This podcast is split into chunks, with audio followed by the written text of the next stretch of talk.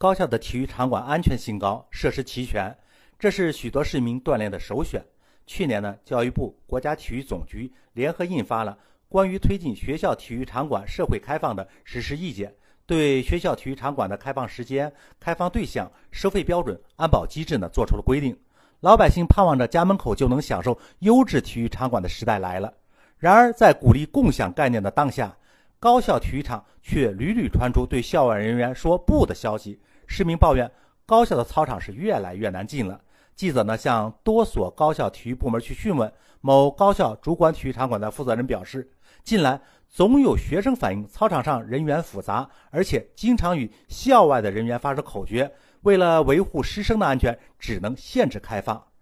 记者呢在中国传媒大学看到，下午四五点钟啊。操场上聚集不少校外来的中年人呐、老年人呐，有人在使用操场边的健身器材，有人是绕着操场跑步，也有人来到足球场来踢足球。不过随之而来的问题是，市民将宠物领上操场去散步，家长带着孩子去跳远的场地玩沙子，足球伤人事件呢还时有发生。管理者对此事苦不堪言。一位维持秩序的保安对记者说：“目前维护操场啊。”全凭市民自觉了。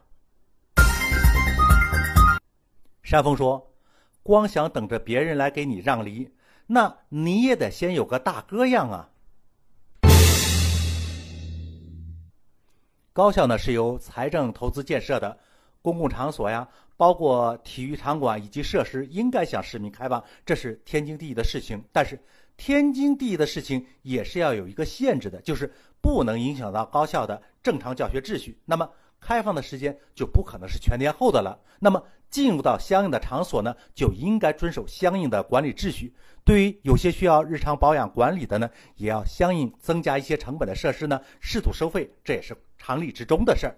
现在的问题是，部分人群的不自觉，不按规定使用，甚至是。破坏场所和设施，有的在场地上高音喇叭扰民，有的在公共场所下争吵不断惹是非，有的自己不出钱还要校方为自己的所有行为承担所有责任的不讲理的行为，更有不顾场馆限制把自己宠物带进来破坏环境的，这些行为当然会影响到校园正常的环境，进而会影响到教学的秩序，校方又能怎么办呢？